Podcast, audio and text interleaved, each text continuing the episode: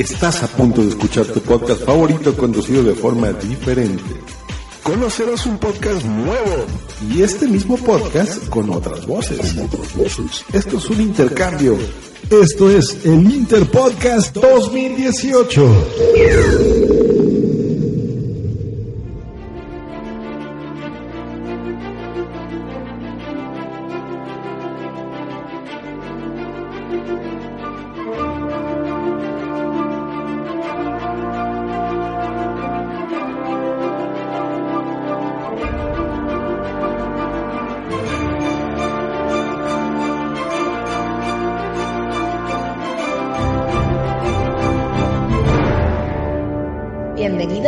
Repaso en serie. Hola chicos y chicas, bienvenidos a Repaso en serie. ¿Cómo? No, no soy Julio, soy Aida Guapa, de La Verdad está ahí fuera, y estoy aquí con mis compañeros. Hola, John Nieve 99, ¿cómo estás? Eh, yo no soy John Nieve 99, soy Amilcar. Oh, perdón. que no, que no, que no. Por un momento pensé que era Julio con un, con un carajillo de más cuando ha empezado a hablar. Sí, ¿verdad? Y, una película. Se le ha quedado una, se le ha quedado una boba aflautada a Julio. Y no. Bueno, también está por ahí persiguiendo a, a, algún malhechor, a alguien. Nuestro compañero Rubén. Hola. Hola, muy buenas. ¿Qué tal? Se, debe escuchar mal porque justo estoy en la Y, monumento al hormigón. Justo, este es el tramo que peor se va a escuchar de la grabación, que lo sepáis. Eh, bueno, pues nada, estoy aquí intentando cazar a Creature, que, que tengo la, la, intuición de que está en Burgos comiendo morcilla y voy a ver si lo encuentro. Entonces, Estoy conduciendo ahora mismo con manos libres y todo seguro, como buena gente del FBI, del orden y de, eso. Muy bien. Vamos a empezar un programa para hablar de, de series y cosas. Sí, señor. Bueno, ¿y los demás agentes? ¿PJ Cleaner? ¿PJ? No. no. Creo que está suspendido de empleo y sueldo por Skinner. Algo habrá hecho. El fumador está ahí, tiene una eh. conspiración para no dejarlo vivir y lo tiene amarrado a una mesa haciendo finales de mes y cosas de esas, de todo el FBI. Bueno. Lo tiene secuestrado en un cuarto oscuro. Y nuestro compañero Javi Legañas. Sigue con los muertillos, me parece. Sí, está entre la termomí y los muertillos también está aducido. Estamos bajo mínimo. Y bueno, eh, podemos empezar ya hablando de, de cómo va eso. Eh, ¿Cómo va eso? ¿Cómo va eso? ¿Qué estamos viendo últimamente? Bueno, pues evidentemente hay que hablar de la serie de las series. Para mí, el, estreno más esperado de este año, bueno, uno de los estrenos más esperados, que es Westworld. Y por fin se ha estrenado. Ay, qué altura, es como el parto una burra. Ha tardado un montón en salir y ya, ya está aquí. Ya está, ya hemos visto el primer capítulo, muy chulo. Y también se ha estrenado, que yo todavía no lo he visto, pero se ha estrenado también en versión original, El cuento de la criada. Sí, yo tampoco lo he visto aún, pero tengo muchas, muchas ganas. Yo me voy a dedicar a Westworld y ya cuando vayan varios capítulos del cuento de la criada, entonces me lo bajaré, me, lo veré en página amiga todo de golpe. Yo también, pero resulta que esta semana también ha habido otro regreso que ha eclipsado a muchos otros, que es que ha vuelto los 100. oh, de verdad. Bueno, y, y, ahora que Alicia de Fear the Walking Dead está más Alexa de, de 100 que nunca, digo de 100 como los de O Televisión, está, está más Alexa que nunca, a los que vean las dos series me comprenderán. Vamos, que la misma actriz. ¿Eh? que es la misma actriz. Que Pero sobre todo en las partes del presente más presentes de Fiar está mm, muy con la esencia de, del personaje que tenían los 100, más parecido. Bueno, ¿y Rubén qué, ha visto en estos, en estos días? A ver, Rubén, ¿alguna serie, alguna película, algún libro o algo? Yo es que estoy muy con, eh, con la conspiración de Creature intentando cazarlo. Tengo ahí la habitación un, un cartón con fotos suyas y y hilos y, no tengo tiempo a ver nada. Conseguí ver, conseguí ver el, el primero de Westworld, por casualidad, porque lo estaba viendo mi compañera de piso, y dije, mira, me voy a sentar un poco, sí, y voy a verlo contigo. Y, y nada, lo vi, a mí no me interesó demasiado, me gustó más la primera, pero bueno, igual cambia y, y me empieza a interesar mucho. Tampoco nos han dado muchos detalles y la verdad del resto no, no estoy viendo casi nada, eh, pero cuanto a cosas del misterio y a recomendar, recomendaría Lo- Lobos de Arga, película franco, no, franco no, ahí llega algo, galaico- franco. Franco. Española o...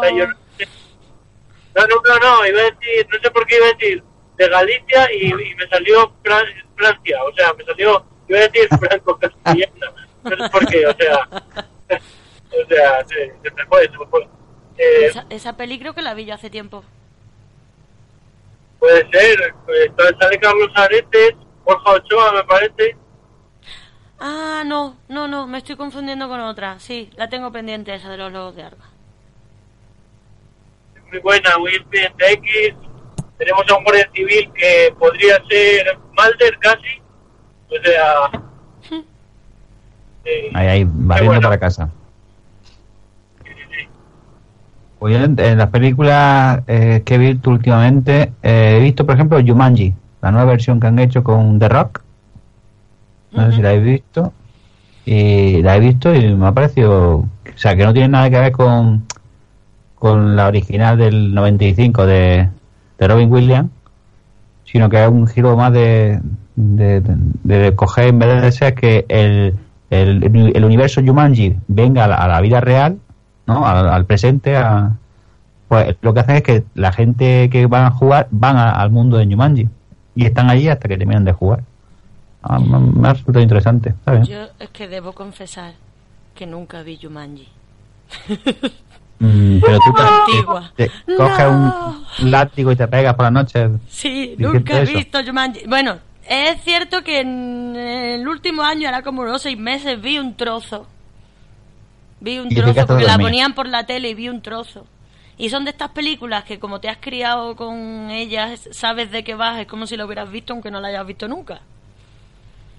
Pues anímate un día que tenga fin de Una semana tarde que me aburra, ¿no? Di, Rubén. y que te pongas a verla ya, hombre. ¿Cómo no puedes haber visto Jumanji? Por favor. Hay que ver. tú tienes que hacerte un doble sesión. Así hacemos hacemos el fan del podcast de, de Rafa Gambín, Ujú. doble sesión, y te ves Jumanji y justo después te ves Zatura. Hostia, Zatura. Eh, Otra oye, que tampoco duda, he visto. ¿por qué- Pues es igual que Jumanji, pero en el espacio. ¿Por qué se llama doble sesión si solo hablan de una película? Nunca- Eso digo yo. Spam. Que, mía. que a Rafa pienso pregunto. Tremendas declaraciones de Rubén contra Capa. O sea, aquí, aquí hay una ya una Atentado enemistad. contra el dios de la biomecánica. Ojo, ojo, ojo. Lo que está diciendo, madre mía, Rubén. Uy, uy, uy. Yo, yo, a Rafa, yo a Rafa le quiero mucho, pero es que ahora mismo que tú has dicho lo de que se haga una doble sesión, pues claro, y has enlazado con el podcast he dicho, ¿por qué coño se llama doble sesión? Hmm. Igual por la parte de noticias del principio, Porque es doble sesión, porque es la película que tú has visto y, y con tu interpretación y luego después eh, la película interpretada por ellos. Entonces tú tienes dos puntos de vista de la película. La- El que tienes tú por haberla visto y luego después el, al escuchar el podcast.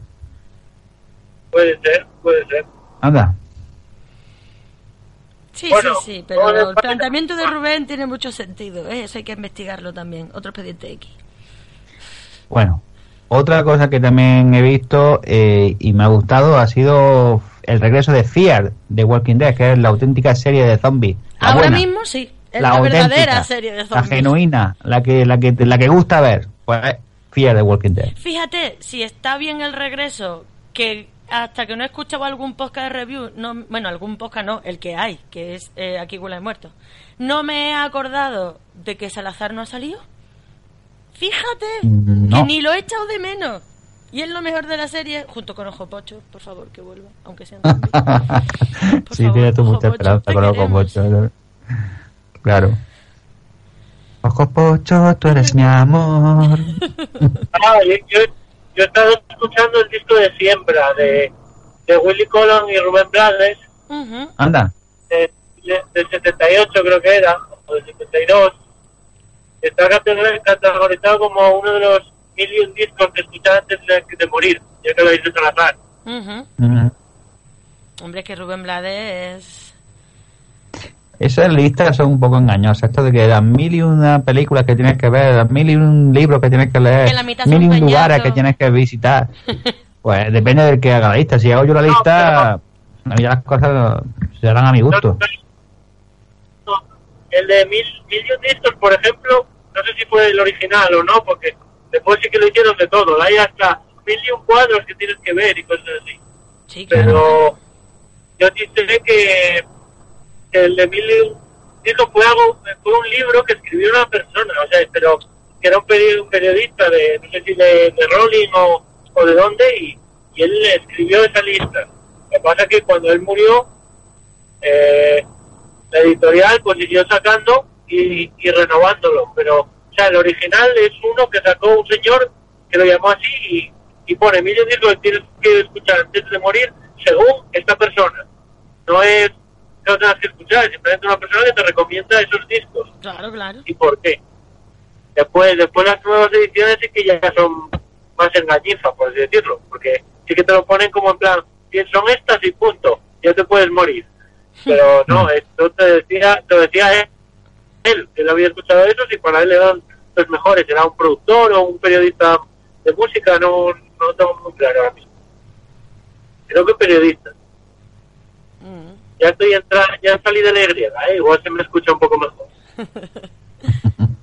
Bueno, yo también tengo que decir, eh, nos estamos extendiendo aquí, pero es que eh, yo eh, me he estado poniendo al día de muchas cosas y tengo que hablar también de Regreso de Billions, que ya lleva unos cuantos capítulos y está la temporada bastante interesante. A mí es que es una serie que me gusta mucho. Tiene esos dos protagonistas tan fuertes y después los secundarios también que son geniales y las secundarias.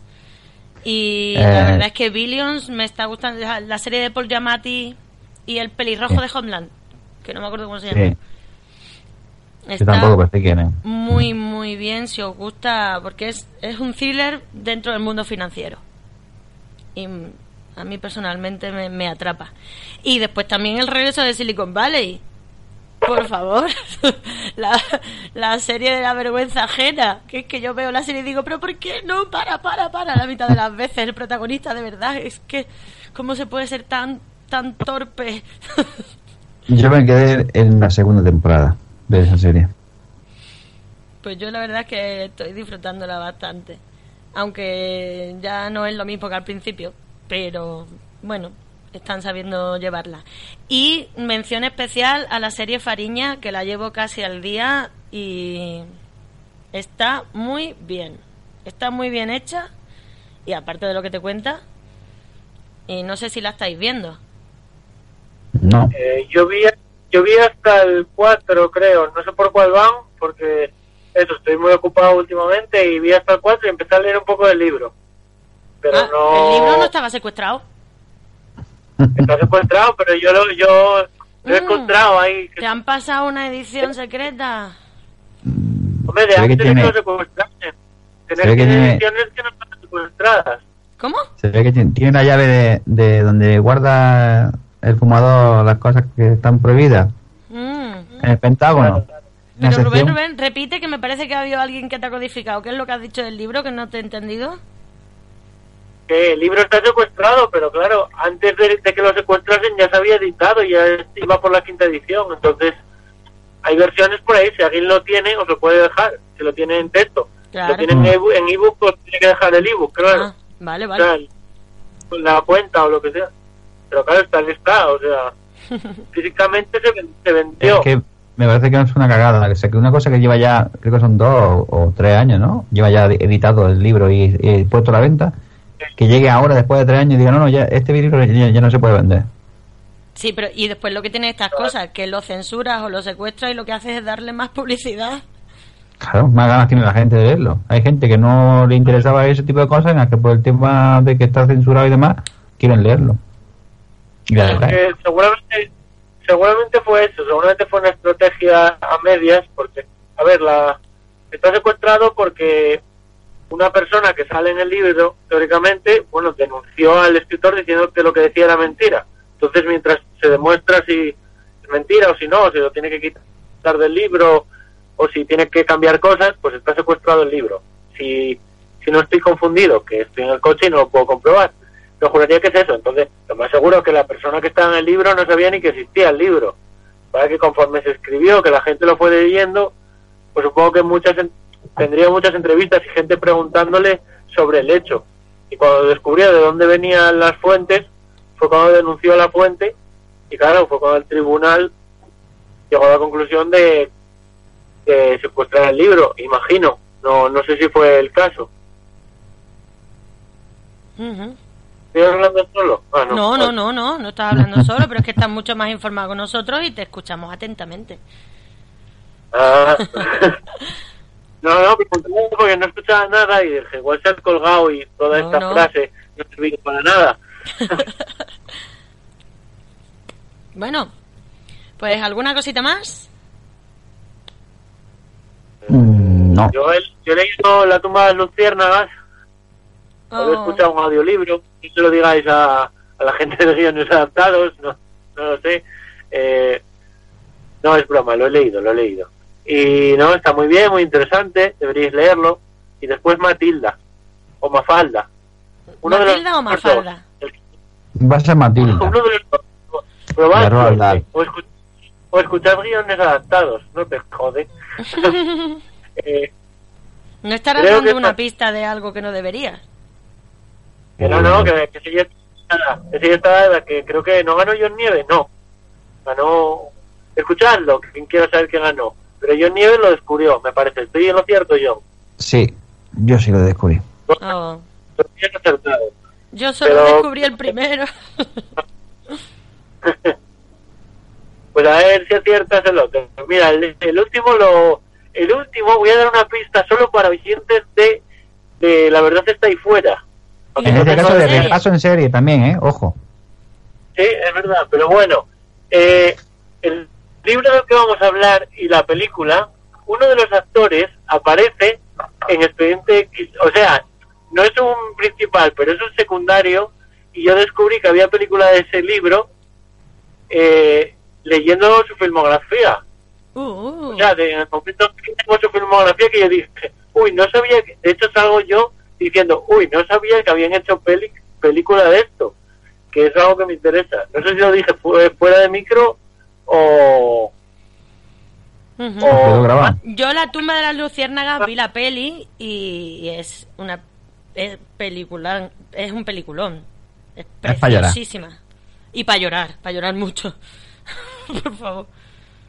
sí, sí, sí. Pero merece la pena, es un peliculón. Sí, no, es muy buena, es muy buena.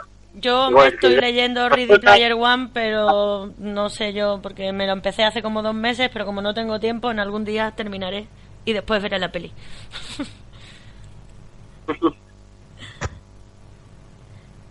bueno, pues si no hay nada más que comentar, vamos dando paso a la sección principal. Eso. ¿Qué os vale. parece?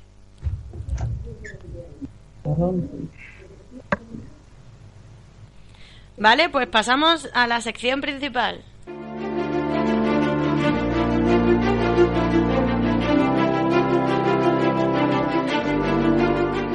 Bueno, nosotros vamos a hablar siempre barriendo para lo nuestro de series influenciadas o herederas de Expediente por y de Expediente X.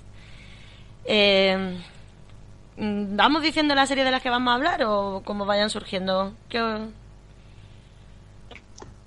Como queráis. Bueno, Si, si son las que son, o sea, igual empezar por de arriba para abajo. al final vamos a hablar de todas. pues sí. Bueno, primero podemos hablar de, de las de las series directamente herederas de, de Expediente X por el creador, por Chris Carter, como Millennium o Los Tiradores Solitarios o... Ah, no sé si hay alguna más, Que yo sepa, ¿no? ¿no? Bueno, pues... Eh, A ver, mire. John, Millennium, que es la primera, venga. por, por fecha. Eh, Millennium se estrenó en el año 96. Recordemos que Expediente X se estrenó en el año 93, o sea, a los tres años, en la tercera temporada de Expediente X fue cuando se hizo Milenio. Ujú. El creador es Chris Carter y el protagonista principal de la serie es eh, Lance Henrik- Henriksen. Que la gente le decía, ha visto Alien, el regreso, el robot, el androide de Alien, el regreso. Sí. El que era bueno, no como Sí. el Bilbo Bolsón, que era malo. Pues resulta que es una serie de televisión de 67 episodios que estuvo en la antena desde el año 96 hasta el año 99 y el protagonista que es eh, Lance Henriksen hace de un tío que se llama Flan- Frank Black que es un antiguo analista forense del FBI con capacidades paranormales que le facilitan su trabajo pero que también lo obligan a conocer el lado más oscuro y sólido de la mente humana Sí. Precisamente por sus visiones, el grupo Millennium se fija en él y logra captarlo como colaborador. Mientras ayuda al grupo en la investigación de crímenes de carácter esotérico y ritual, descubre que Millennium, el grupo Millennium, surgió en los primeros años del cristianismo para combatir el mal en todas sus formas y que su objetivo fundamental es prepararse para el advenimiento del anticristo en el año 2000. Uy, uy, uy, uy. El anticristo, yo ya de eso, yo he visto algún capítulo suelto, re- tengo vagos recuerdos, pero no me acordaba de la historia esta del anticristo. Mm. Decís que... Pero que no me cuadra, que se llamen Millennium y, y sean desde el año cero. Porque lo lógico es que empieces en el año 1000 y digas, pues nos llamamos Entonces, no lo veo, ¿eh? No Es lo veo. que en los 90 había mucha paranoia con el final del milenio Sí, con el efecto 2000 y todo ese y toda esta historia. Entonces hubo un- fue como una moda, hubo muchas cosas alrededor de, de eso. Sí, No, decir- me acuerdo, no es pequeño, ¿eh? Recuerdo el efecto 2000. Por eso, por los, por los puentes y cosas así. O solo soñé yo de pequeño. no, no, no explotó ningún puente. No, que, que hubo gente que se tiró por los puentes con el efecto 2000, o con unas sectas que, que nacieron en el, en el 99, con, que, que eran de, de estos de macrosuicidios, macrosuicidios, antes del 2000. Luego me lo estoy inventando, ¿eh? que también puede ser. Hubo mucha paranoia, ¿eh? Todo es posible. Mm, No lo recuerdo, pero es totalmente probable. A mí lo de las sectas esas me suena. Mm.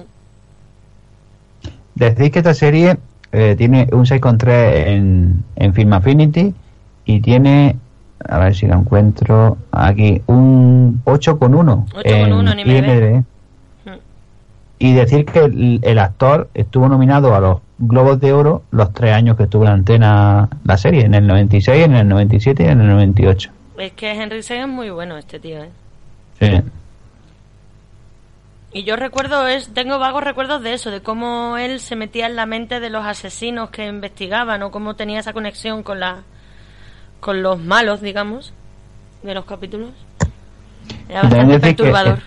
en esta serie también sale un actor que es bastante famoso porque hacía de eh, ¿cómo se llama?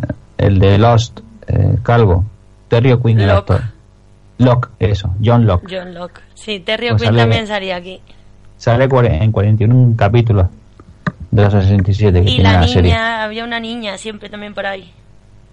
Mm. Brittany Tiplady, no sé qué se llama, la cría.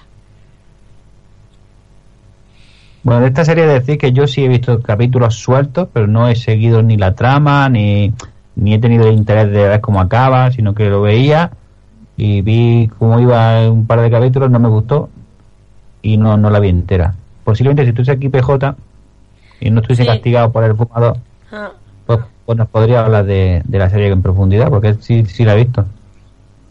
La serie Millennium. nos han secuestrado al experto. Hijos de puta. ¡Cabrones! Falta un tuit que diga, no te lo perdonaré, Manuela, Manuela Carmena, no, jamás. No te lo perdonaré, no te lo perdonaré jamás, fumador. No te lo perdonaré. Bueno, Bueno. de Millennium, ¿algo más que decir? ¿Tú has visto algo, Rubén? Eh, no, de Millennium no. Yo decir No. de No, no Millennium que fue cancelada y que yo creo que próximamente en futuros episodios de La Verdad está ahí fuera comentaremos algo porque hay algún crossover pequeñito y algún cierre de tramas de una serie en otra. Y así Chris Carter dijo, pues si me canceláis una, la cierro en la otra. sí. y aprovecho. Pero eso ya será por el 99, o sea, será la temporada 6, por lo menos. Eh, Bueno, en un futuro, en un futuro, Mm. todo se andará. Bueno, Bueno, la siguiente directamente relacionada con Chris Carter es los tiradores solitarios. directamente relacionada con Chris Carter y es directamente un spin-off. Sí, porque ya desde, que- desde la temporada 1 salen en Expediente X estos tres variopintos personajes. Hmm. Eh, el típico tío con corbata y con traje y con barba bien arreglada. El típico friki, friki de, de los ordenadores que es un hacker que es Langley. Langley. Y el típico tío normal y corriente, Feucho, Bueno. que es Frojiki. Típico tío normal y corriente. Frojiki es corriente. Que, que tiene- que tiene una que tiene una foto de de Scully en, en la cartera. Sí, está muy enamorado. Bueno, de decir que este fue una temporada única en 2001. Eh, los creadores de la serie, aparte de Chris Carter, se llevó consigo a, a tres productores y guionistas de Expediente X, como son Vince Gilligan, John Sivan y Frank Spotnik. Entre ellos cuatro son los productores ejecutivos y los creadores de, de esta serie, de este spi- spin-off de, de 13 capítulos. Y como hemos dicho, protagonistas son Byers, que era el actor Bruce Harwood, Harwood eh, Frojiki, que es Tom Braywood, y Richard Ringo Langley, que es el, el informático que también ha salido en Expediente X en la última temporada, Sí. que el actor se llama Dan Ha- Haglund. Y también hay que decir dos personajes que son bastante importantes, como son eh, Zuleika Robinson, que es una actriz que da vida a Yves Adele Harlow, que Pero es es un una anagrama. actriz bastante conocida, a lo mejor por el nombre no, pero por la cara sí, ¿eh? Sí, muy guapa. Sí, y aparte de, muy guapa, salía en fatal. Perdidos a partir de la segunda temporada, creo. Sí, Y Y salía en ser, ¿no? Roma y vamos. ¿Quién es? ¿Quién es? ¿Quién eran los? ¿Quién Ah, eran los? ¿Quién eran los? Mm, te digo cómo se llama, espérate, en Lost era Ilana Verdansky. Era, yo creo que era de los de la otra parte del avión, ¿no? De la segunda temporada. Pero- También salía en The Following. En The Following salía bastante. Que yo esa serie, esa serie catastrófica la seguí hasta el final. Fue una muerte lenta y dolorosa. Y en Bueno, que también ha salido algún año. Esta es una tía chica las- morena con unos labios muy bonitos y así con cara como latina, pero con un nombre muy poco latino. Mm, Ah, creo que sí sé quién es. No se enamoraba como medio de Jack. No era como la jefa de la otra parte Yo creo que sí. o algo así. ¿No es esa? Sí, ¿no? Yo creo que sí. No. Oh, espera, no, no. ¿No? La jefa de la otra parte era, era Michelle Rodríguez. Ah, sí. vale. Es que también, bueno, es de tipo de Michelle Rodríguez, pero no. Se parece, pero no es. Mm. Bueno, decís que esta tía en, en la serie de, de Long Gunmen, o sea, los tíos solitarios, eh, tiene eh, su nombre, se llama Yves Adele Harlow, que es un anagrama, o sea, con esas letras Sí. de Yves Adele Harlow se puede hacer Lee Harvey Oswald. Y de hecho utilizan en, el- en los 13 Oye, capítulos que chicos. tiene. Di, Adelante, Rubén. Tengo que apagar el coche, que va se va a colgar esto, ¿vale? ¿Qué Me queréis? conecto dentro de 20, Vale. 10 no- minutos o 20 minutos. Que, que... Uy, que me está viendo. Vengo Corre, corre, escóndete. Venga, te esperamos aquí, ¿eh? A que vuelvas. Vale. No, no, me acabo, me acabo de apartar, lo siento. Venga. Chao. Bueno, Lee Harley mm, Oswald, para quien no lo sepa, es el asesino de. mm, de John Fitzgerald Kennedy, el asesino oficial. El oficial. Claro, Kennedy. El oficial. Oficial que dijeron los policías que eran. Que era un Y- tirador solitario. Y de ahí viene el nombre de, de esta serie. Exactamente. De referencia al tirador solitario, que no fue tal, porque ellos piensan que han sido más. Hombre, yo también lo pienso.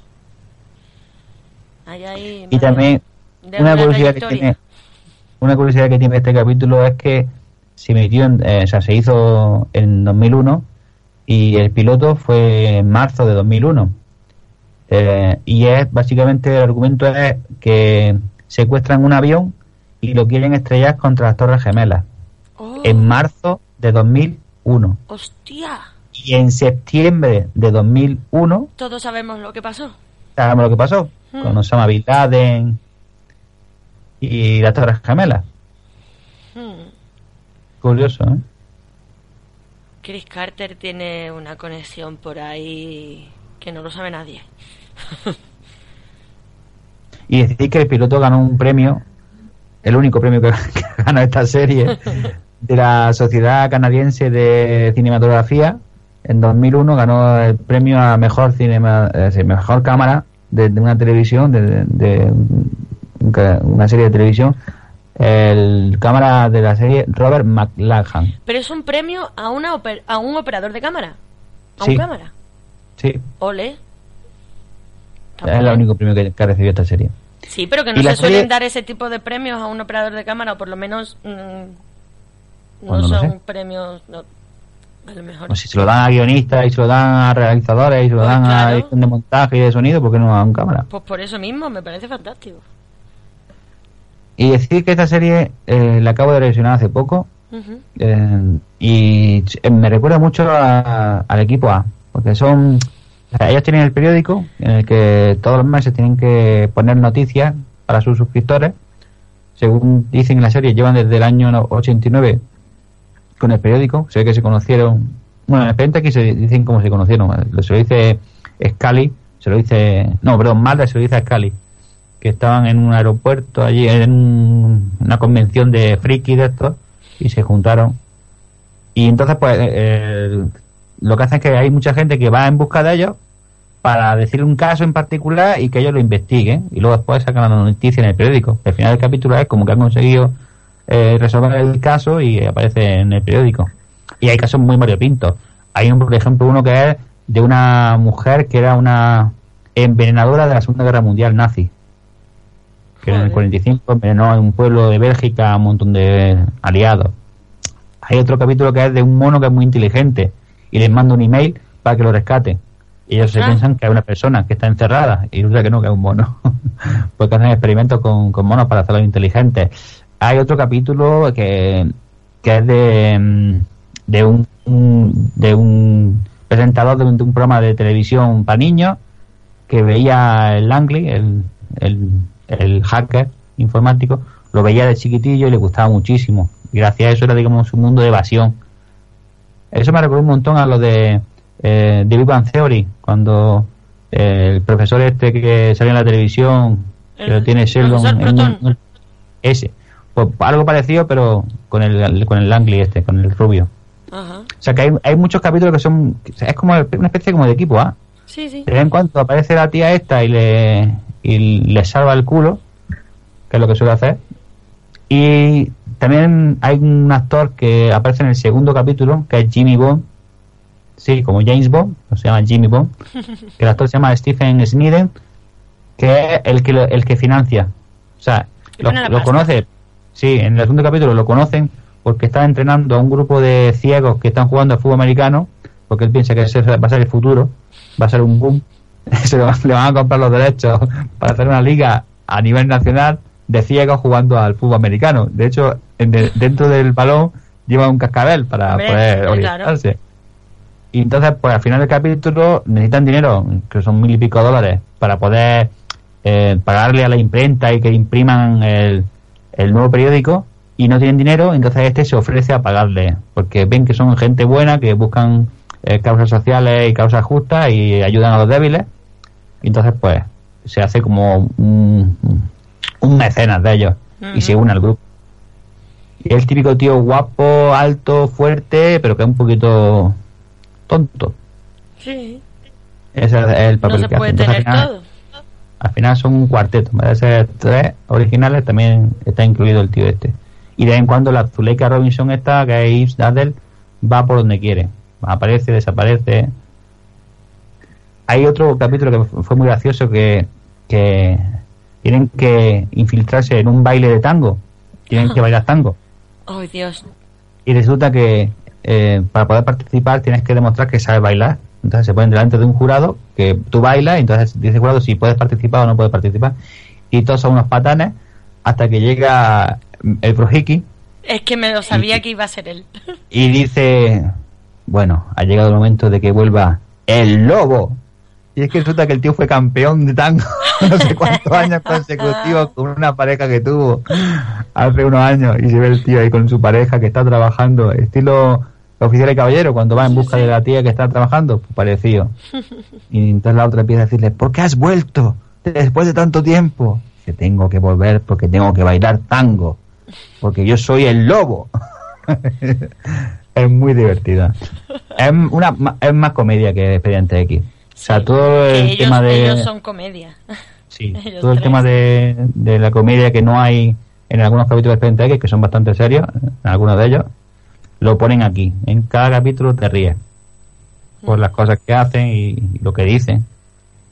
Y es muy muy recomendable. Si te gusta, si, o sea, si tú quieres ver exactamente lo que hay en Expediente X, no veas esto porque no, no es así, porque esto se centra, se centra sobre todo en los en la gente que, que maneja los hilos del gobierno, la agencia secreta.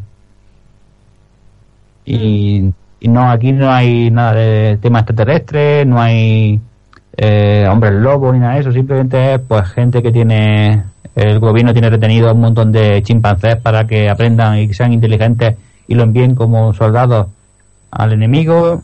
eh, ese tipo de cosas, hay tráfico de, de armas, hay eh, de, de, de plutonio, el tema este de, del, del tango. Es porque hay un traficante que quiere vender pluton- plutonio de la antigua Unión Soviética.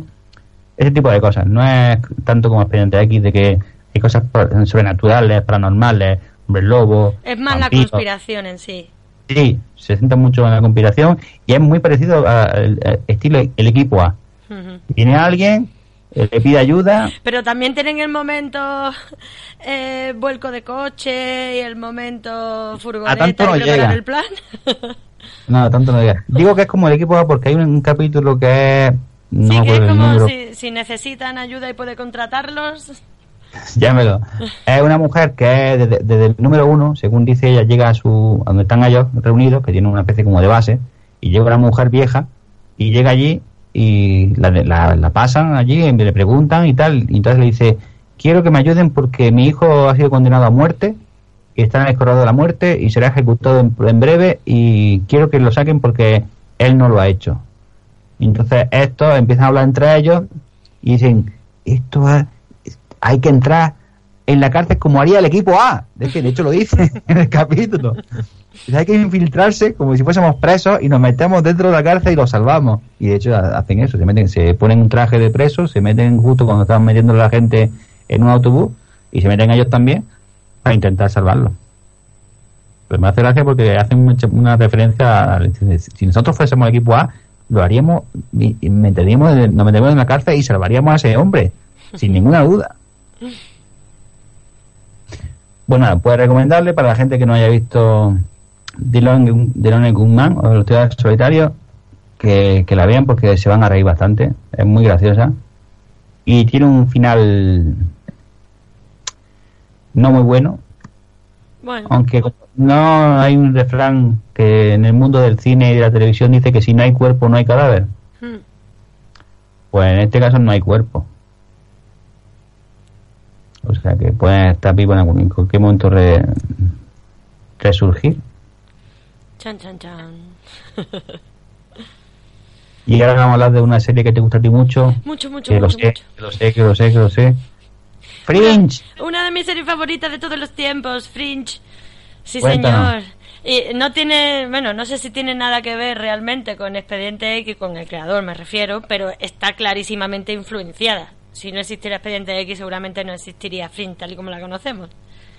Y es una de las creaciones de JJ, del señor JJ Abrams, junto con Alex Kurtzman y Roberto Orci tres creadores de los que por culpa de Fringe he, he seguido varias series tipo Alcatraz, con la que me quedé con las ganas, o tipo de Sleepy Hollow, que porque me metí en aquello, por favor.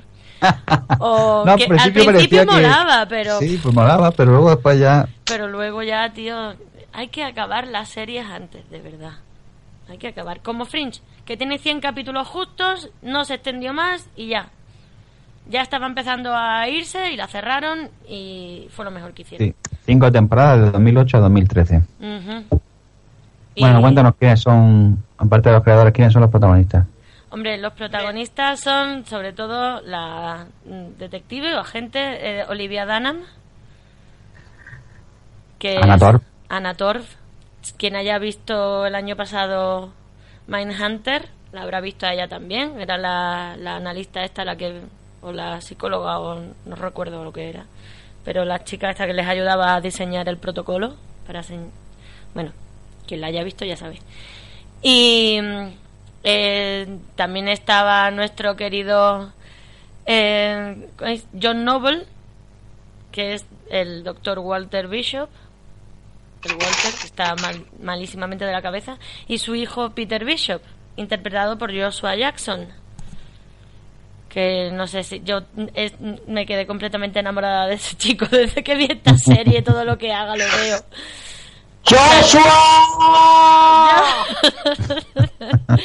Joshua Jackson, que hace un papelón, por cierto, en la serie de Affair.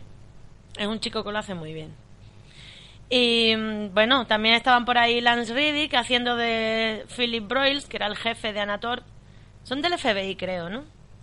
Sí. Y es trata pues, es una división, la división, la división Fringe, que trata casos relacionados con la ciencia alternativa, de la que el doctor Walter Bishop es culpable. la mayoría de las veces también es el experto al que consultan. Que por cierto, hay que decir que lo sacan de un psiquiátrico para empezar la serie. Sí. Van a Bajo por la, el hijo. bajo la supervisión del hijo, sí. Sí, van a por el hijo para que pueda supervisar al padre para que pueda ayudar. Pero claro, muchos de los casos que tienen son a raíz de cosas que Walter Bishop y su y su eh, colaborador interpretado por la- por ay, el Nimoy, este Leonard nimoy que no recuerdo cómo se llama en la serie. Bueno, en los 70 y- jugaron mucho con drogas. Stop. Stop. sí, digo en Fringe. que jugaron mucho con drogas y con la ciencia y con la mente de la gente y hicieron muchos descubrimientos, pero también hicieron mucho daño.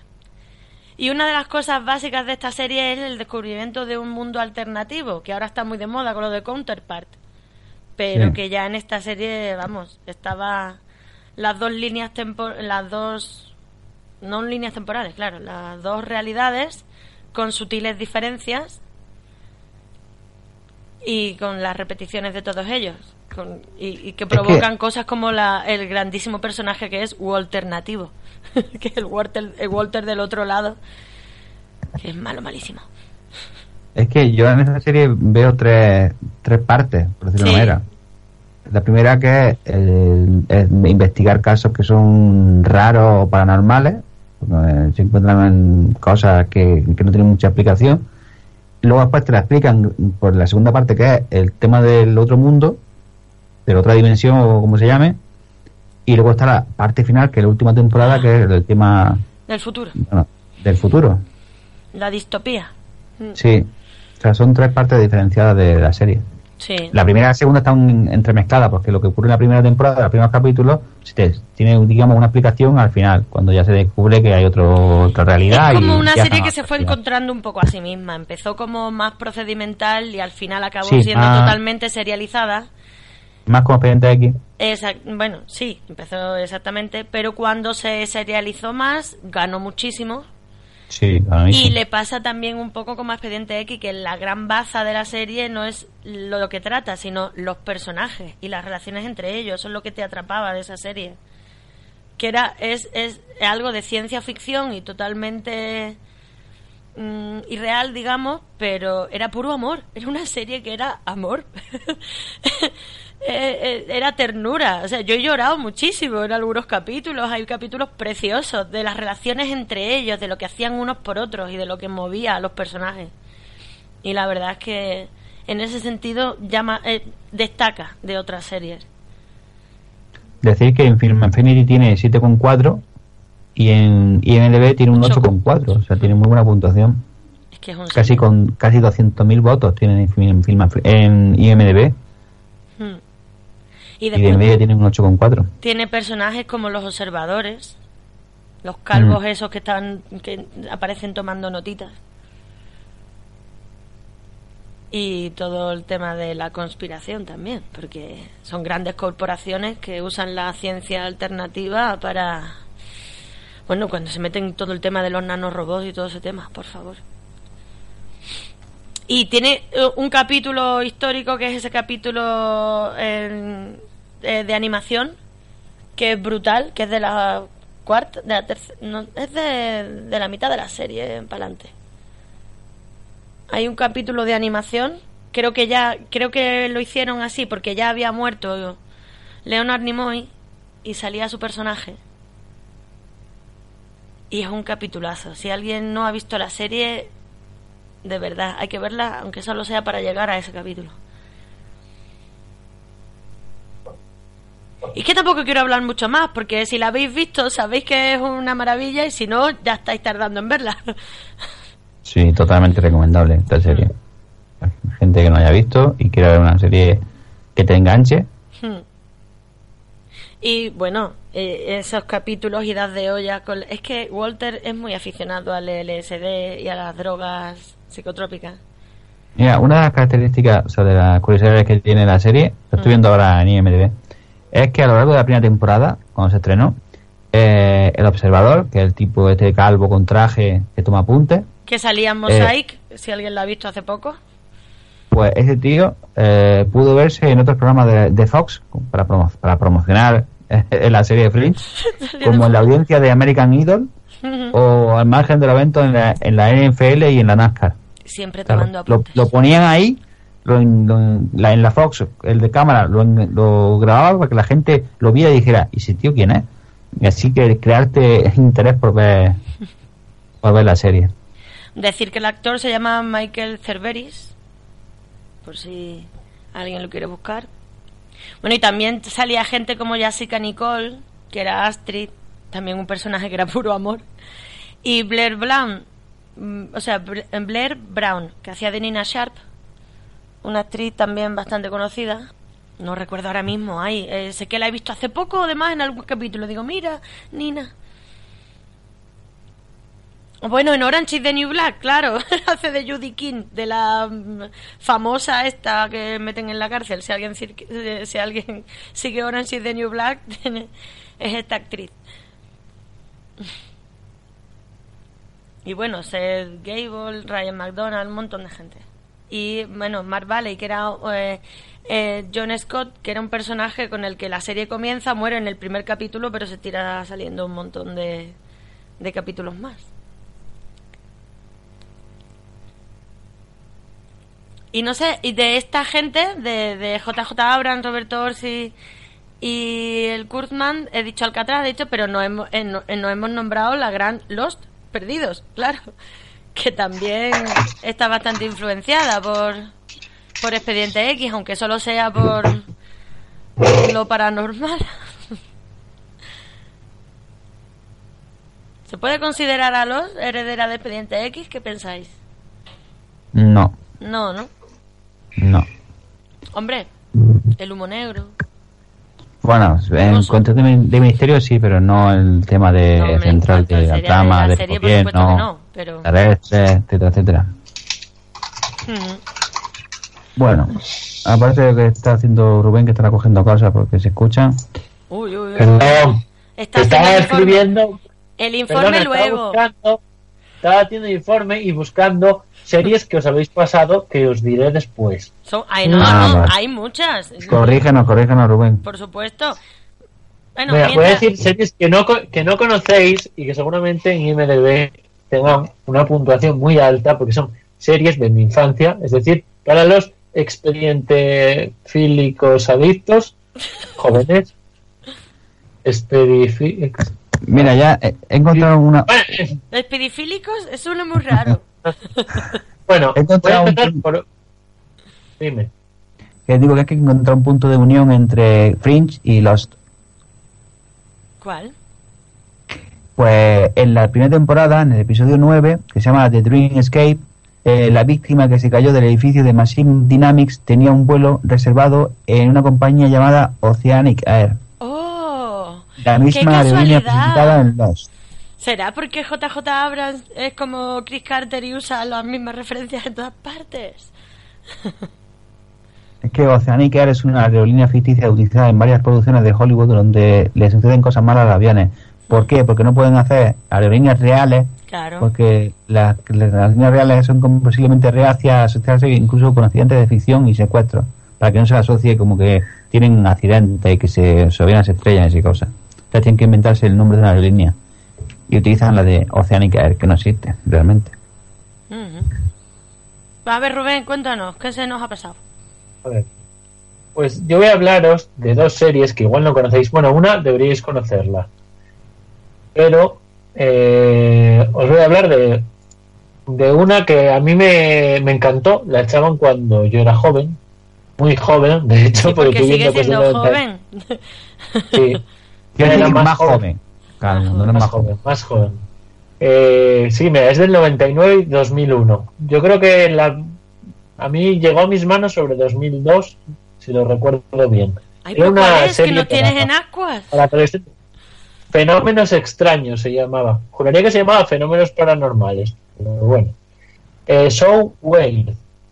S-O W-E-I-R-D intro, ya, has metido todo. Eh, consta de, mira, tiene una puntuación de 8,7 en IMDB. Es verdad que solo han votado 2.000 2.176 personas porque sabemos lo- los que la hemos visto. Tiene tres temporadas, sale un troll aquí. Eh, no sé, a la gente que salió aquí no la conoce nadie. El creador es Tom J. Astley, creador de, eh, no sé, escritor sobre todo, guionista, guionista de Super Novias por contrato, ¿Cómo? ¿Cómo? eh, Home, Hogar Dulce Hogar, Home, Hogar Dulce Hogar, ni puñetera Ujú. idea. Sale una cosa morada encima de un gato, no lo sé. Vale. Eh, no, no lo sé, no sé. Y mira, escribió un capítulo del hombre invisible. Y no sé, igual de expediente X, no. Os voy a decir un poco de qué va. Una niña preadolescente, no sé, según pone, viaja por todo el país tropezando continuamente con sucesos sobrenaturales. Sin que nadie le, la crea, eh, publica lo que encuentra en un sitio web eh, en un sitio web titulado Showware. Es verdad, tenía como una especie de blog o algo así donde iba contando lo que le iba pasando. Era una familia rara, eh, creo, en la que el hermano el hermano tocaba tocaba en un grupo y se ve que toda, toda la familia se iba de gira con él y, y la niña pues tenía tiempo libre y cuando paraban en un pueblo pues casualmente siempre había un hombre lobo, un fantasma o algo y siempre siempre pasaban cosas raras. Ahora mismo no recuerdo ningún capítulo, pero sé que me encantaba, tenía algo que, que me gustaba mucho. Y ahora este 8,7 me, me llama mucho la atención porque yo creo que tampoco mereciese tanto, pero claramente la gente... Pero en IMDB, ¿no? Sí, Porque en Film Affinity le dan un 5,6. no, porque la gente de Es España no tiene ni idea. Internacionalmente ha tenido mucho más apogeo que en España. ha bajado la nota por culpa de los españoles que han votado en IMDB. No lo sé. Eh, Mira lo que no dice. sé. Mira lo que dice en IMDB. Dice, teleserie juvenil que se sumerge en el mundo de una niña, Fiona Phillips, amante de la informática y apasionada de las situaciones paranormales, desde la aparición de fantasmas hasta el avistamiento de ovnis. La pequeña viaja al lado de, de un lado para otro con su hermano Jack y su madre Molly, una estrella del rock, investigando espeluznantes casos. vale, ¿Y qué dice Bollero? A ver, Sí. a ver, la gente que vota, que pone A algo... ver, Bollero, ¿qué dice? Bollero, Bollero se abstiene de hacer una crítica de esta serie, dice que no merece la pena. No, pues yo le, que vosotros le daba un ojo. Tiene siete nominaciones a algo. Eh, premios ninguno. Nominaciones tiene nominaciones. Qué grande. El premio de estar nominado. Eh, Claro. Yo creo que el creador de Shrek se vio esta serie, entonces por eso le puso Fiona a la reina, a la princesa. que se casa con el rey, le puso Fiona, porque la actriz se llama Fiona también. Y después tenemos Pesadillas. No sé, se puede decir de 1995. Se puede decir que Hombre, no estuvo inspirada en Expediente X porque, en verdad, son géneros un poco diferentes, pero bueno, que tienen el paranormal en común. Y no sé si conocéis Pesadillas, la, Sí, la en- verdad de cuando, Salía- por- bueno, ¿verdad? salía Anakin Skywalker. ¿Ah, sí? Sí. Anakin Skywalker, también conocido como Hayden Christensen. Ah, eso digo, ¿qué Anakin? ¿El niño, el Hayden, el antiguo? ¿Es adulto? ¿Cuál de ellos? ¿Cuál? ¿Cuál? El Caraceta, Hayden Christensen. Ah, pues mira, eso no lo sabía. No sé, como eran capítulos sueltos. Mira, sale. Oh, pues espera quién acabo de ver. A ver si es el que yo creo. Ah, no, no es. Vale. No. Es que pensé que era Skinner, uno de los que salía aquí en recurrentes. Pero no, no, no, no. Eh, bueno, eso, pesadillas, creo que todo el mundo lo conoce. Eran microcapítulos de historias basadas en unos libros escritos por R.L. Stein, creo, o algo así, que era el propio, que era el propio creador de la serie. Sí, R.L. Stein. Eso.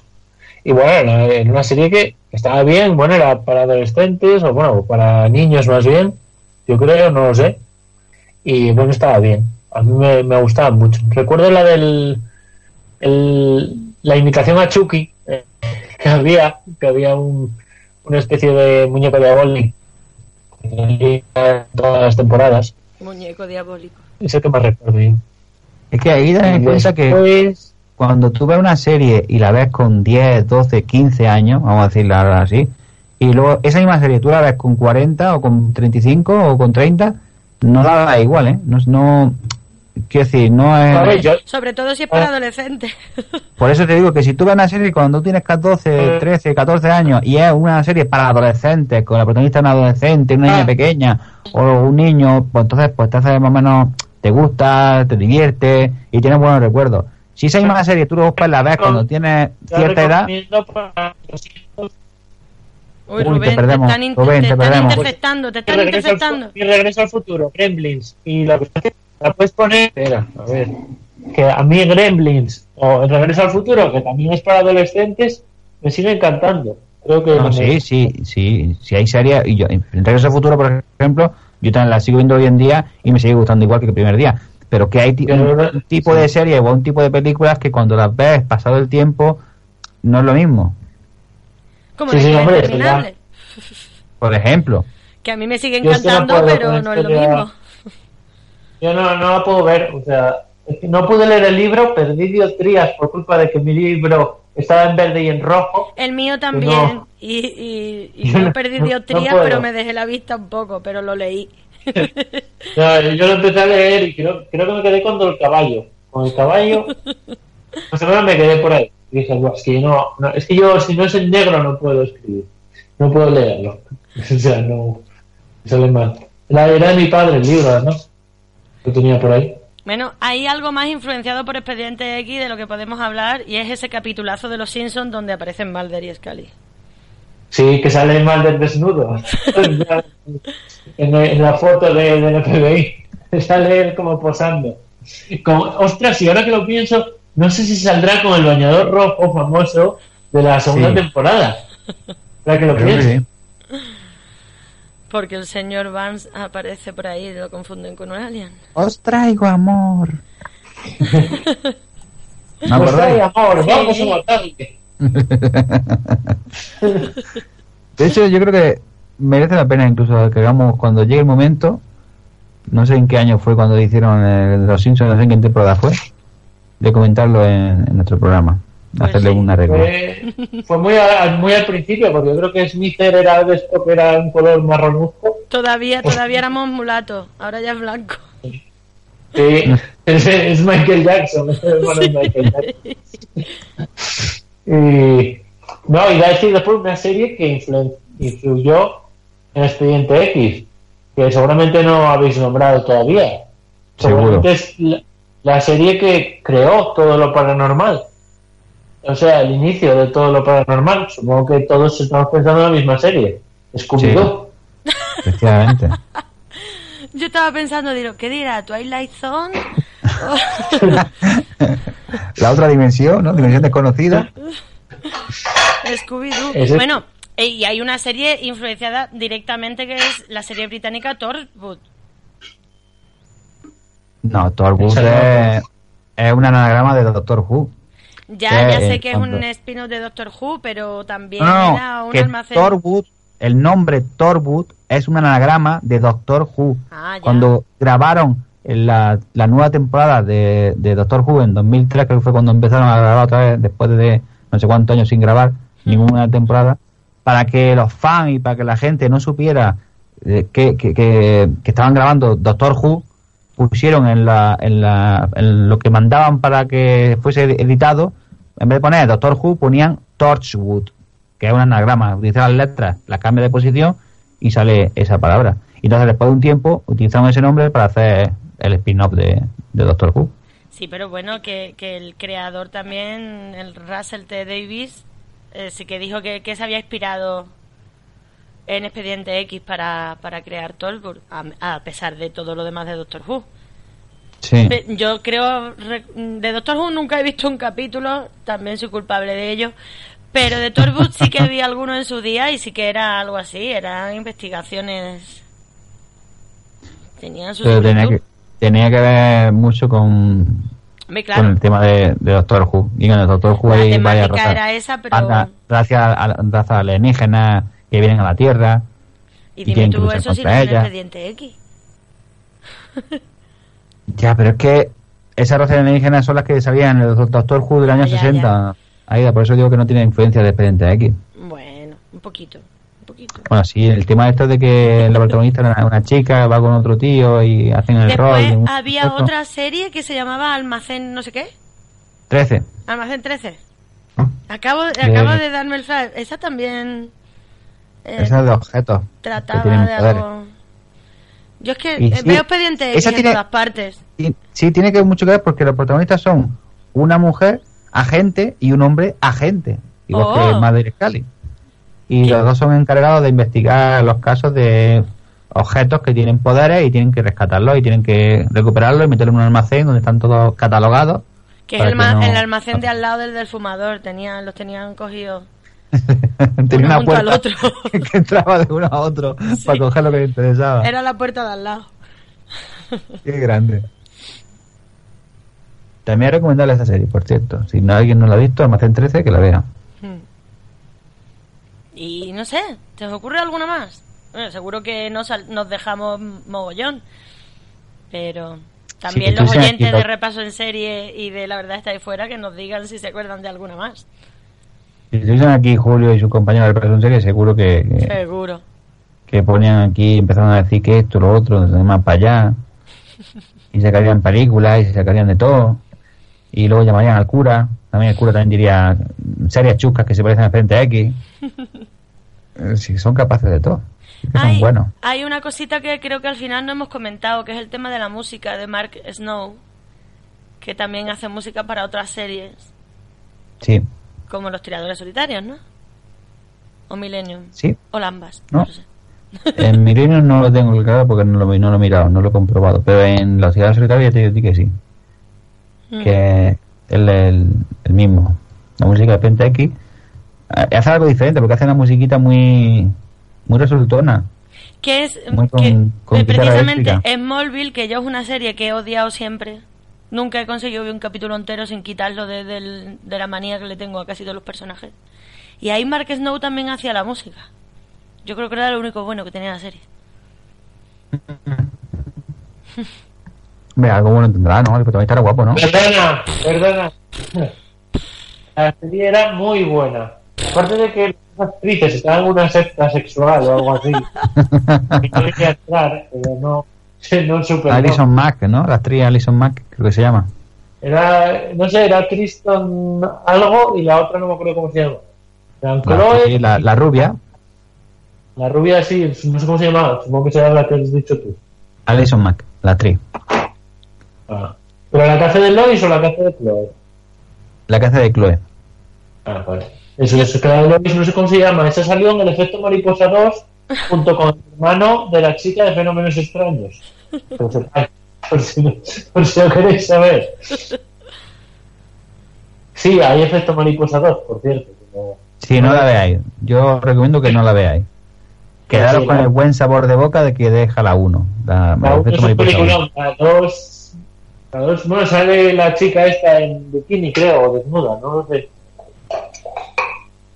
Yo es que de, ¿no? de- de Superman era más de la época de Lois y Clark, que tampoco es que fuera muy buena, pero Ya está Rubén buscando eh, dónde almacenar los datos que ha, que ha cogido de, de Craig y está buscando los cajones. A ver si encuentra una libreta donde apuntarlo. Pero, hay oh, que echarle tres en uno al fichero, ¿eh?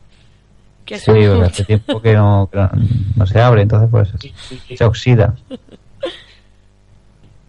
Y Bueno, bueno, que- Smallville, lo que más tenía de llamativo era que, que era eh, Chris- Christoph Reeve era el, o sea, el primer Superman de todos.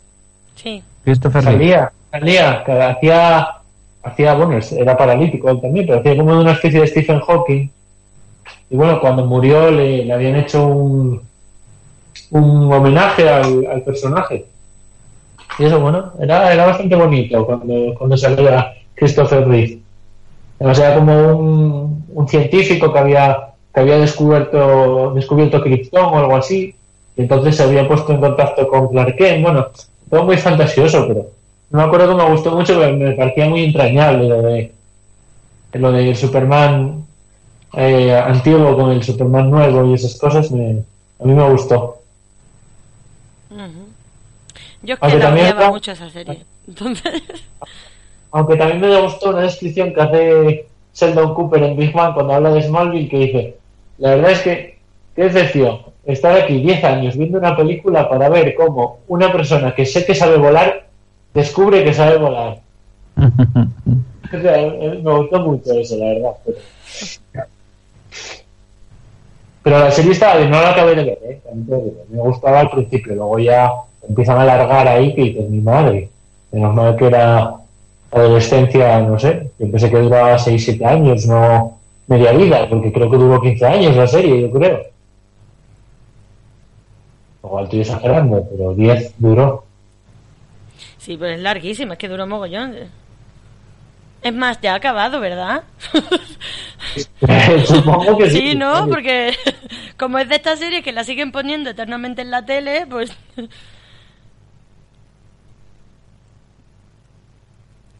Bueno, Cuando no tienes nada que poner, pues te ponen series antiguas para que la vayas viendo. A mí, por ejemplo, cuando yo pongo la televisión y veo un capítulo de, de Liber- Leverage, que aquí se tradujo, se tradujo como eh, la regla del juego, Hablas de juego, sí. hmm, que es un grupo de ladrones que hacen eh, buenas acciones. Hay una tía que es una ladrona, otro negro que es un hacker, otro tío con el pelo largo que es el hitman, el golpeador, y otro tío que trabajaba por una empresa de seguros, se murió su hijo, la empresa de seguros no le pagó la operación que necesitaba el hijo para que no se muriera, y ahora se dedica a eso. No sé si la habéis visto, la serie. Sí, sí, sí, yo la vi, la vi entera, de hecho. Yo cada vez que la echan en la tele haciendo zapping, la veo, me paro y, la- y termino, termino de ver el capítulo. Está chulo. Está, está, está muy bien. El, el chico negro creo que ahora sale en algunas películas. Lo que pasa es que el problema es que lo confundo con el de Intocable, que sale en, sale en la última de Jurassic World. Bueno, la última y la única. Eh, pero creo que sí que salió en algo. En algo lo hemos visto hace muy poco, en algo con bastante audiencia me refiero. El, chico de que era. La rubia era la, es la mujer de Jason Lee, el de Me llamo él, que sale llamo él, por cierto. Me encanta el personaje ese de lo jodidamente loca que está de la cabeza.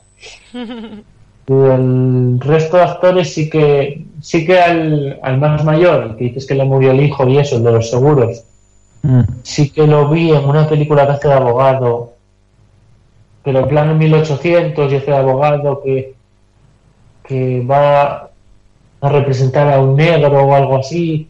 Todo muy, bueno, todo muy de la guerra de secesión y eso. Pero ahora mismo no, no recuerdo qué, qué película era. Pero creo que era una película bastante, medianamente conocida. No era amistad, pero era una parecida.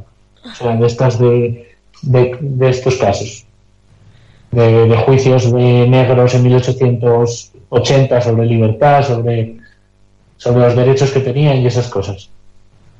Y el actor que hace de golpeador, que, que tiene el pelo largo, que digamos hace de matón, que hace de Elliot, el actor se llama Christian Kane y se sale en lo, lo, lo- lo diré los, los bibliote- voy, bibliotecarios de Librarians Pues es uno de ellos eh, el actor este Christian Kane con el pelo largo Otra serie que también manda cojones. ¿eh? es como una serie de serie B, muy B, muy B, o Z, o lo que sea, con una temática y con el de urgencias ahí, y de Falling Skies. Que el tipo este ya no sé qué serie va, cuál va a ser la próxima cagada que haga. Pero ahí está. y el chico negro que tú dices salía, por ejemplo, en figuras ocultas, estoy viendo aquí. y en Black Mirror el último capítulo en Black Museum Ujú. Bueno, pues si no se nos ocurre nada más, vamos pasando a la siguiente sección. ¿Algo más que añadir? Compañeros. ¿No? pasamos Rubén. a la siguiente sección Pues venga. Perdón, perdón, es que tenían los dedos mojados y no me dejaba desbloquear. Eh, eh, sí, efectivamente salía en Black Mirror, último capítulo, era ahí donde ya sabía algo de mucha audiencia, eh, que lo vimos por último, o sea, más recientemente, era eso. Y no, nada más que añadir. Puedes pasar a, a donde quieras. Pues pasamos a la siguiente sección. Bueno, vamos ahora con la llamada al cura y a ver qué nos cuenta.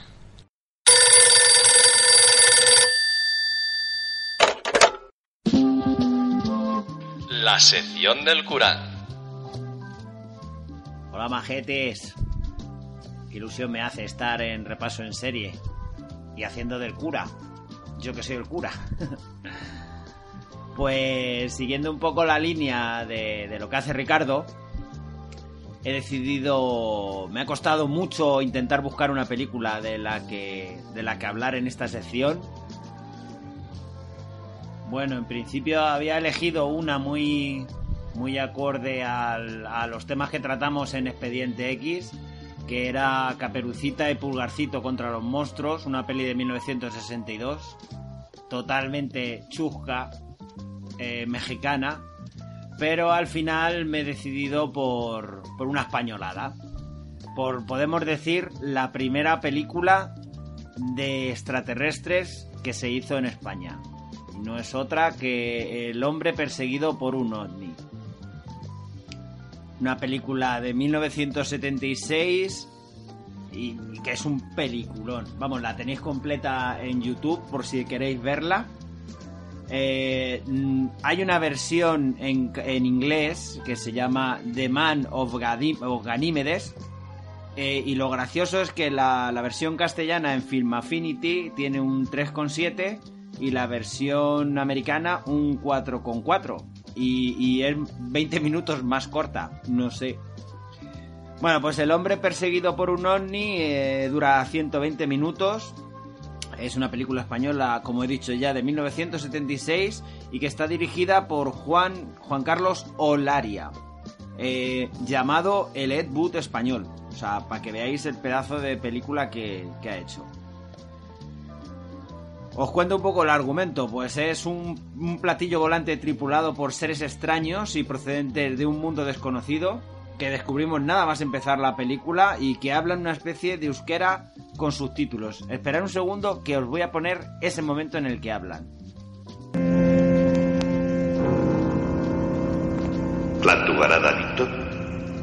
Tesuo ni habido. Rebode da beko me sabe do kae ni mo de abunko gamei. Oli suakesa no ni tuo hiru. A eberito bu. Anakonitari. Teke. Oke da bido ga ebobo bunko abego sabikoteko. De intrals bodo atakarekos tetukate nobe. Eda karekos ekan etakados takagazar atekiloga. ¿Qué deciros? Esto es, es una puta maravilla. O sea, el protagonista es un escritor de novelas baratas, de estas de, policíacas y de terror, que, que lo que tiene que hacer es defenderse de la misión que traen los, los extraterrestres, que es capturar a un humano para llevarlo a su planeta con fines científicos. Y el elegido pues será Oliver, que es un escritor, ya he dicho, y que solo se dedica a escribir y hacer el amor con su amiga Carol, una rubia neumática. Y ah, bueno, y hacer menajes a trois con un matrimonio de amigos conocidos. Mm, Casi esta película eh, podía ser perfectamente la peor película de la historia en España.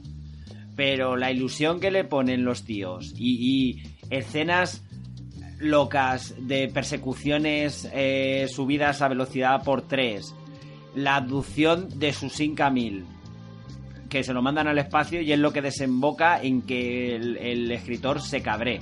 O sea, es una puta maravilla. Así que ya podéis buscarla en YouTube y verla. Os lo recuerdo otra vez. El hombre perseguido por un ovni. Y ahora voy a contestar a la pregunta que me ha hecho un tal Ricardo, el cura. Eh, eh, me la hizo por Telegram.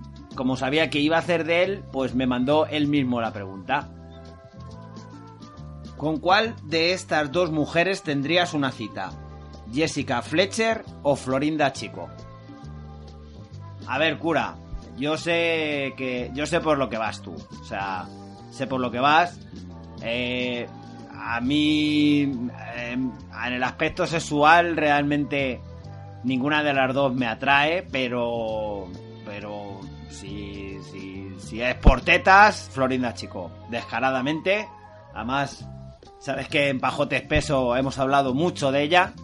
Y para mí, desde que, desde que hablamos en Pajote Espeso de las películas de, de Fernando Esteso y Pajares, y en los que ella sale haciendo muchas veces de la típica suegra, a mí me pone palote. O sea, ¿qué quieres que te diga? Jessica Fletcher, bueno, pues la típica inglesa estirada.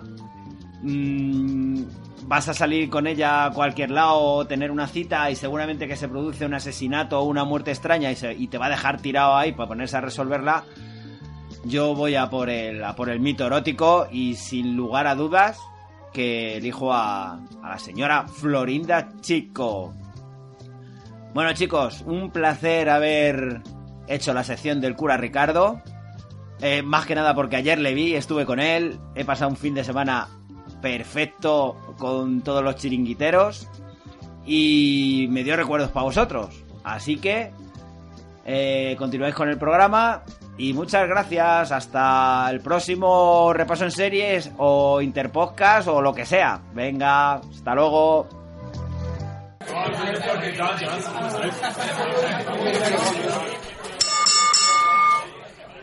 La última ronda.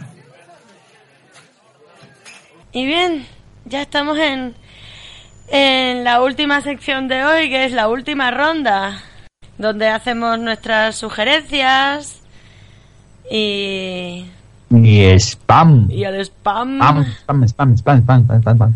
métodos de contacto y todas estas cosas. Bueno, empezamos. A ver, sugerencias, sugerencias. ¿Qué recomendáis a la gente? Pues que la gente no sea tonta y que vea Westworld, que acaba de empezar, y que vea la- el cuento de la criada. Y que Eso- Expediente X desde el principio, que merece la pena. Uno de vez en cuando. Ya supongo que la gente que escucha esto, porque ya ha visto X y nos conoce y nos escucha. Eso, y de paso así nos escucha y eso que se lleva. Yo estoy con. John, yo recomiendo, si, si el laberinto es para vosotros, si no, no, que veáis Westworld. Tampoco hay que aburrirse si no, si no os gusta. Pero darle una oportunidad que está muy bien hecha. Y el cuento de la criada, yo tengo muchas, muchas ganas de ver ya la segunda temporada. Porque me pareció lo mejor del año pasado. Rubén, ¿algo que No es lo recomendar? mejor, pero sí, sí que es una de las mejores. Pues Hmm. yo recomendaría, eh, voy a recomendar Fariña, aunque os dije antes que me había quedado en el 4. Sí que voy a recomendar Westworld, le voy a dar más oportunidad, aunque es de estas series de... Me gusta porque... A ver, tengo un problema, ahora que no está mi compañero de piso delante. Me gusta porque me da por pensar. Pero hay veces que veo a la gente decir que la soplapollet que digo, que digo, no, porque me, me estresa verlo con algunas personas a las que quiero y aprecio, si algún día me escuchan, pero esto de, ¿y este quién era? ¿Y este no sé qué? Y este es como, joder, céntrate un poco, que yo también hace un año que no la veo, intenta memorizar las cosas, me pone muy nervioso. Ver esas series con gente que no recuerda a los personajes, porque, ojo, que lo entiendo, que ella está estudiando y está haciendo más cosas y, y, y yo soy mucho más inteligente y tengo más retentiva. Oh. No, pero no, en serio. porque eso, me gusta para verlo yo. De hecho, escucho podcast de Westworld y digo, es que no tenéis ni idea. Luego igual tienen razón, pero es una serie que me enerva. No es, no es serie para hablar de ella porque, porque no estoy de acuerdo con muchas teorías. Luego me equivocaré o no. A mí ¿Cómo no? teorizar, yo tengo mis propias teorías y tal, pero pero no soy tanto de teorizar ni de buscarle pun- de las cosquillas a todo. Me gusta Claro, yo- ir yo viéndola, yo ir teori- enterándome, pero yo es que la, y- claro, a mí la parte que más me Yo, yo interesa teorizo y es, la dejo ahí. es la mi teoría ahí, reflexión. luego- Claro, luego que me lo vayan es a mí me interesa más esa parte. La parte de si uno es robot, si eh, no. A mí me mola más, por ejemplo, de la primera parte me molaba más todo eso, desde andar en el hecho de la conciencia, de que el robot... de- de esa parte más Claro. filosófica, digamos. Me gustan las cosas Eh, que me hacen el, el plantearme. punto, el punto, claro, es es el punto justo. En la primera temporada era justo, bueno, o sea, aparte de la conciencia y eso, pero claro, por tu parte es de, de que de que lo humano es un, un zoopolítico, ¿no? Un animal, un animal que se hace en sociedad. O sea, la parte que te hace humano es poder socializar y tener conciencia y todo eso. Entonces, tenías todos esos dilemas de hasta qué punto esos robots eran ya humanos o no. O sea, si, si era correcto moralmente lo que se les estaba, se, se- estaba haciendo. Que es un poco por donde va la segunda temporada, aunque en mi opinión va a ir más por fijadas para entretener a la gente que en esa reflexión. Que no lo sé. Ya O verás. sea, yo creo que se le está yendo un poco la pinza, pero como es robot, tienen excusa. De repente cambiar un personaje y que sea de ser una persona muy noble y moralmente buena a ser tu puta madre, ¿qué coño haces, loca? O loco. Eh, entonces, bueno. eh, Ay, voy a hacer otra recomendación, esta vez musical. Acabo de descubrir un, grupo punk eh, canario que se llama Guerrilla Urbana y la verdad es que me está molando mucho. Así que si a alguien le gusta este tipo de música y si ya lo conocías, pues dirás, "Mm, loca, ¿qué hace? Ahora te enteras de que existen porque tienen un montón de años. Pero la verdad es que me están gustando mucho. Y yo voy a recomendar un podcast. El otro podcast en el que participo, que es Pago de Peso. que ya hemos terminado de, de comentar todas las películas de Pajar y Exceso que hicieron juntos. ¿Y ahora O sea qué vais a que- hacer? Pues no sé, no sé si cortarnos las venas o dejarnos las largas. Ah, mira. ah. Hombre, yo tiraría a Berlanga. A mí me encanta Berlanga. No, es que hemos hecho una encuesta en Twitter, lo de Pajar, lo de Pajos de Peso, que hemos puesto en cuenta en Twitter. Hemos hecho una encuesta y al final hemos puesto varias películas de pajares por separado y, y de excesos por separado. Y al final ha ganado el liguero mágico de, de pajares. Uy, uy, uy. Entonces tendremos que hacer liguero mágico. Ah, pues yo ya también voy a barrer un poco para casa y voy a recomendar que si no lo hacéis veáis Survivor, la edición americana. Y de paso escuchéis de vez en cuando cuando a Miriam la dejan en, en serie reality nuestros comentarios sobre Survivor. Aunque esta temporada no es de las mejores, pero un poco hay rollo, ¿eh? 35 para elegir. O sea, Sí, eso sí es verdad. Esta es la número 36. esta es la número 36 y hay temporadas para aburrir y de verdad es, es un descubrimiento, ¿eh? Ver Survivor. Si queréis ver a hombres y mujeres en braga y sujetados, Ah, como bueno, si también, bañadores. También, También. eso que te llevas. Claro. eso que te llevas. Pero son pues mini no a- conspiraciones todo el rato y mola mucho. Yo, yo no voy a hacer spam de guiones adaptados podcast. No, no, no. haga. No. Arroba guiones guion adaptado podcast en no, porque no, no, no, no, no, no. Nada, paso. Yo no te permito que hagas eh, eh, el spam de guion adaptado, ni el Twitter que, ni el Twitter que es arroba guiones adaptados, supongo. supongo que Guiones será. podcast, creo. Guiones podcast, no hagas spam de, eso- de esa gente, hombre. Está bien la broma. Ni que tiene pistas para descubrir el siguiente libro y participa en un sorteo de un libro de, de- de- del libro que van a hablar. Al final, al sí. final de la temporada de un libro se sorteará. Tampoco vamos a hablar de eso. No habláis de eso, ¿eh? Que no se os ocurra. De hecho, el- Julio no lo, no lo haría en su podcast, o sea que nosotros tampoco lo decimos. Bueno, ya vamos a hacer, ya que estamos haciendo spam, spam, spam, vamos a hacer spam de nuestro programa que se llama La verdad está ahí fuera. Venga, Aida, cuéntanos. La verdad está ahí fuera, el podcast de Expediente X. y nos podéis Pues, ¿Qué déjà, qué déjà vu acabo de tener? De Yaví, ¿verdad? Esto me suena de algo. Estamos... si hubiese escuchado, eh, no sé, dos temporadas. por ahí. Estamos en, en Twitter por arroba expediente xpod, estamos en Telegram, ten- donde ten- tenemos un grupo eh, que podéis buscar por arroba expediente x. Eh, estamos, por supuesto, en iVoox y en iTunes y esperamos que os dejéis comentarios y reseñas en iTunes y estrellitas y me gustas. Y tenemos una cuenta de correo que es expedientexpodcast.gmail.com Eh, y decir también que, eh, que hemos dicho varias veces que tenemos Tinder, que es más del sexy 34, no sé qué historia que dijo Rubén el otro día.